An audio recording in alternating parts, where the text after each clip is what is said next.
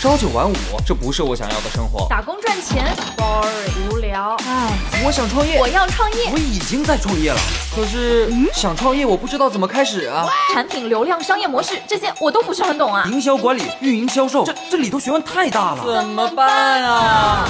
想创业不懂项目挑选，想经商不知商业技巧。乐客独角兽创业导师崔磊。商业小纸条，苏南为您一一解答，一一解答。欢迎进入今天的创业找崔磊。前几天，百度第一季度财报发布，净亏损三点二七亿人民币，这是百度二零零五年上市以来的首个季度亏损。百度到底怎么了？有请崔磊，有请崔磊。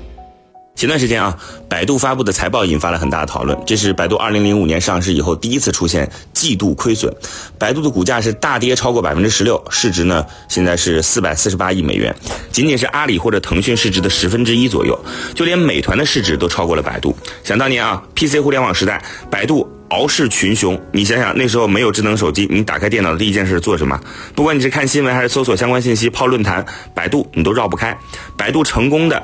就在于掌握了“搜索”两个字儿，这在当年呢是整个中文互联网上所有用户链接各个网站的入口，然后再通过用户流量变现，主要就是靠广告赚钱，这是百度成长成为互联网巨头的关键。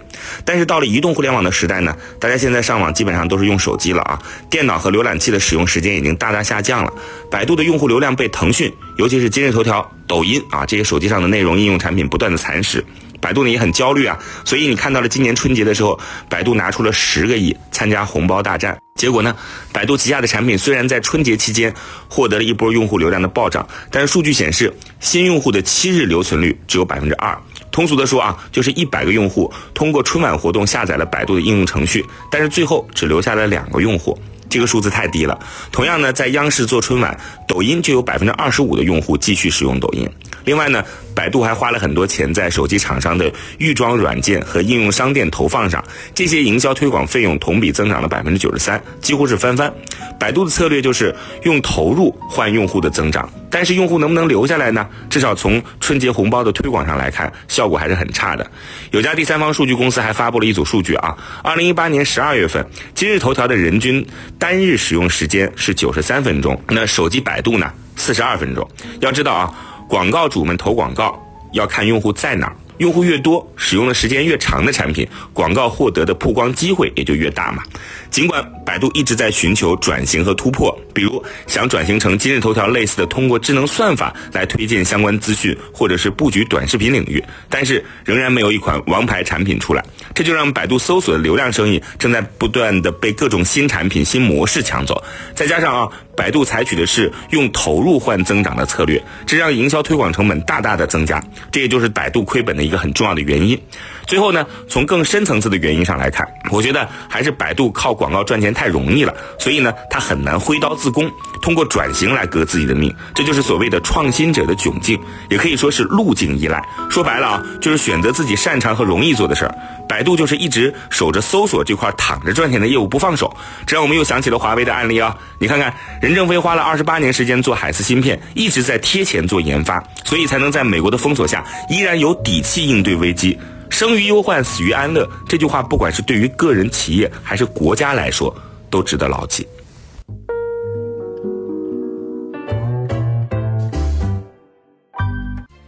嗨，大家好，我是崔磊。下拉手机屏幕，在节目简介里有我的个人微信号。朋友圈我会分享创业思考、商业观察，以及和支付宝、抖音等巨头合作的创业好项目，欢迎您来交流。我们的创业平台乐客独角兽已经汇聚了三万多名各行各业的创业者，欢迎您来寻找资源。有请商业小纸条，请商业小纸条。我先来跟各位讲讲百度是怎么赚钱的啊。简单来说呢，就是把广告放在搜索页面的前面，啊。就是一个排名啊，这叫竞价排名，谁给的钱多呢？呃，你在搜什么类型关键词的时候，哎，你的这家公司可能就排在前面了，能懂这意思吗？就这么一个简单的事儿，每天能赚两个多亿，啊，那你说是不是暴利呢？哈哈，呃，我觉得挺暴利的。所以你经常会看到在百度里面的搜索，一搜个什么医院，哎，歘，全出来是广告；你搜个什么病啊，歘，这怎么治这个病啊？卖什么药，哎，全都是广告，是不是？你搜个什么车，歘，前面全是这个这个。这个车商给的钱的广告，对不对？尤其当中，我觉得最让大家深恶痛绝的是医疗方面的事儿啊，性命攸关啊。当年呢，福建莆田市委书记就说过一组数据，他说，二零一三年百度全年广告收入两百六十亿。你知道莆田的民营医院占了两百六十亿当中的多少吗？占了其中的一百二十亿啊，接近一半啊，都是莆田医院贡献的。所以，二零一八年百度的全年收入一千零二十三亿。各位猜一猜，莆田的医院会贡献多少？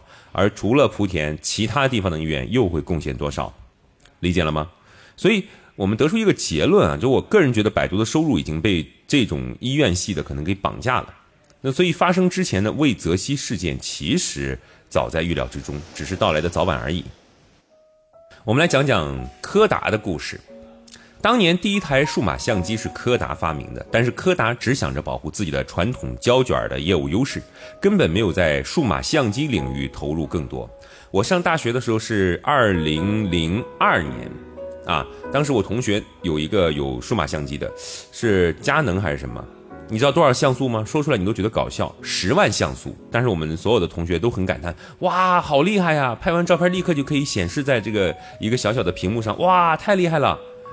啊，那可能，可能就是当年传统的胶卷业务线，让柯达觉得很安全，对吧？已经很挣钱。同时呢，新的数码相机在诞生之初，它很丑陋、很糟糕，对吧？所以，呃，骑马的会嘲笑，呃，第一台开着汽车的人，对不对？啊，你怎么这么慢，还吐烟儿啊？你只能开两公里，我这马吃点草能跑十公里，对吧？现在呢，嗯，那所以。最主要的还是当时柯达的胶卷业务在市场上是垄断的，那垄断就形成暴利嘛。那事后分析起来，咱们再讲讲红口白牙都很容易。但是你想想，当时如果你是柯达的话，你也不会很聪明。如果当年你是诺基亚的话，你肯定也是固守着二 G、三 G 时代的金山银山，对吧？因为这是眼前的利益啊，那是在你怀中的嘛，你很难放弃的。所以。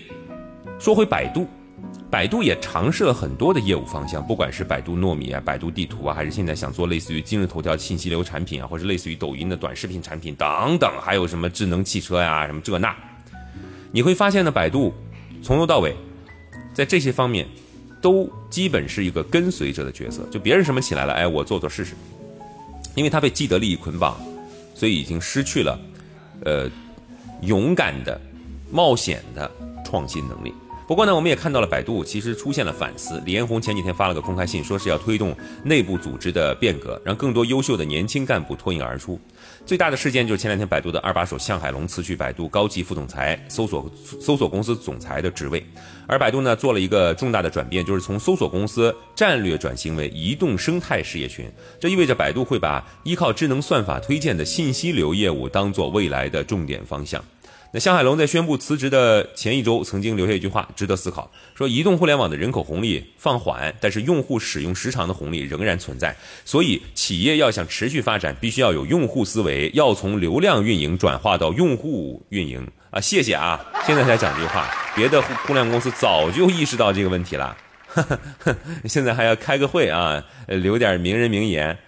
哎，你不能说后知后觉吧，也是这意思，对吧？那所以。你对比这个创始人的一些格局啊，当然我们不是说这拍马云的马屁，那马云就说四个字，就是他能够把很复杂的事情说简单，就四个字叫拥抱变化。所以当年这个淘宝守着自己固守的江山，对不对？就是在在 PC 端登录淘宝买东西，那么淘宝内部大家就出了个争执，说我们要不要做手淘，也就是手机淘宝，大家也争，对吧？那就像是你这个企业，就是像柯达，呃，它有了一个比如说数码相机事业部。对吧？那么胶卷事业部就说要不要做，大家在争。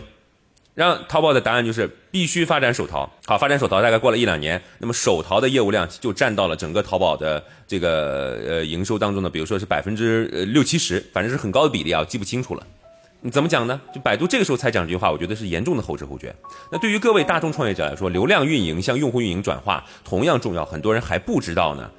是吧？举个简单例子，你比如说你开店做生意，不是你选一个地段好的店面等着客人上门就好了。现在竞争这么激烈，你怎么叫客户运营呢？很简单啊，这词儿听着是很累、很装，但客户运营是什么？是什么呢？讲粗暴一点，你开了一个小区门口的超市，来买东西的。大概率就是这个小区周边的人，是吧？那么应该每个客人你怎么样，发个名片，落后了，对不对？你直接贴上你的二维码，是不是啊？你的微信二维码，你可以装五千个人，那么把这个小区的人能不能全部都装进去？